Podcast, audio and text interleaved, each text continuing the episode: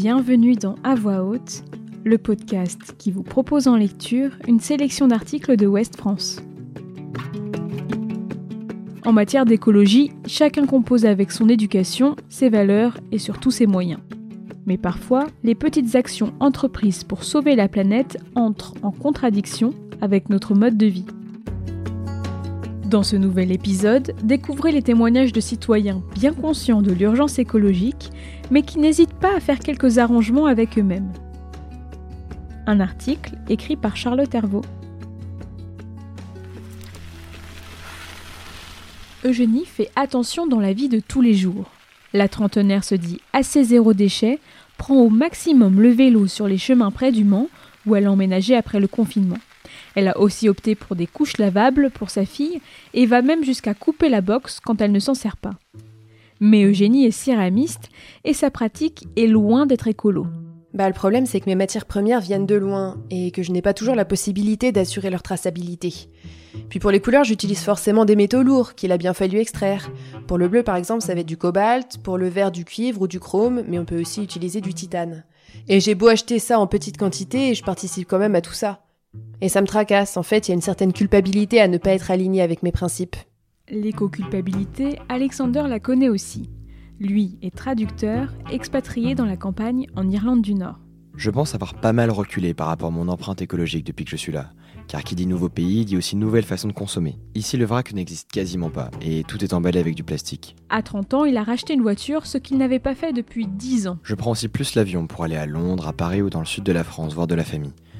Je me dis que je fais assez de trucs à côté. Je suis vegan, je fais de l'activisme de rue avec des actions comme le Cube of Truth. On le traduit par Cube de la vérité. C'est un moyen de sensibiliser les gens à l'exploitation animale.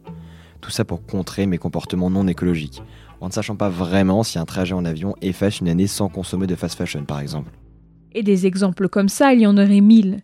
Mais que disent ces contradictions de nous-mêmes ou de notre société? Jennifer Murzo, romancière et journaliste spécialiste des sujets environnementaux, voit ces arrangements avec notre conscience comme une transition dans la grande entreprise du déconditionnement. S'il y a des cas de conscience et un sentiment de dissonance cognitive, c'est que le changement est en cours. Cette prise de conscience n'était pas là il y a quelques années. Il suffit de voir le conflit entre générations, ce qui est bon signe, parce que la nouvelle génération est beaucoup plus informée et lucide sur l'état des choses que les générations antérieures. Ces compromis avec nous-mêmes nous rassurent, comme s'il fallait se protéger de la réalité du monde pour continuer d'y vivre. Si l'on est vraiment conscient H24 de ce qu'il se passe dans le monde, c'est très difficile de se lever le matin. J'ai l'impression qu'il faut un peu de déni pour continuer à avancer.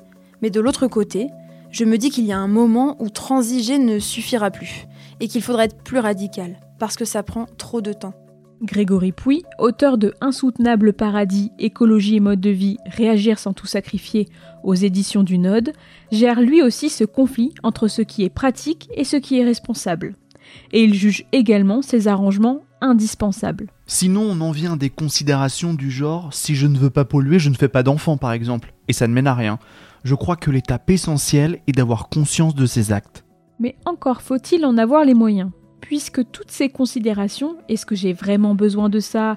À qui profite cet achat? Est-ce qu'il n'existe pas une alternative plus ceci ou cela? Sont des considérations de privilégiés. Ça demande une disponibilité d'esprit et une énergie de résistance que tous les gens ne peuvent pas avoir. Parce que parfois, on vit des vies qui sont trop épuisantes pour aller à contre-courant du système dans lequel on évolue, surtout en ville. Ce qui ne veut pas dire que l'écologie est un problème de riches, au contraire. C'est ce qu'on a entendu pendant les manifestations des Gilets jaunes, où l'on a opposé la fin du monde et la fin du mois. J'entends ça, et en même temps, le réchauffement climatique et l'effondrement de la biodiversité vont avoir des conséquences économiques.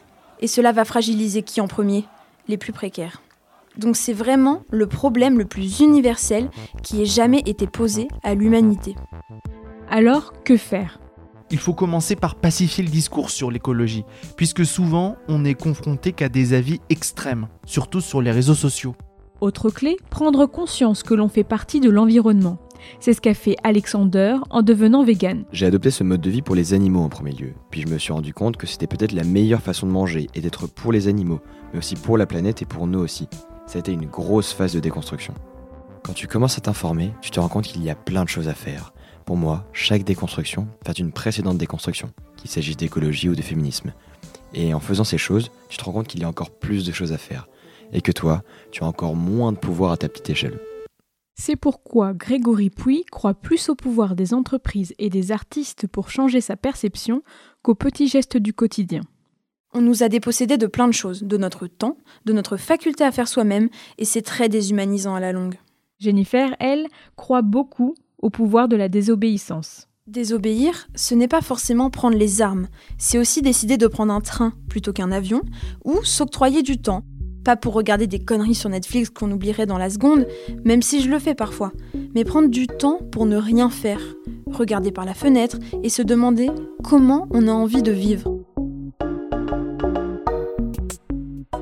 Retrouvez cet épisode ainsi que nos autres productions sur le mur des podcasts et aussi sur notre application Ouest France. N'hésitez pas à nous mettre 5 étoiles si vous avez aimé ce programme.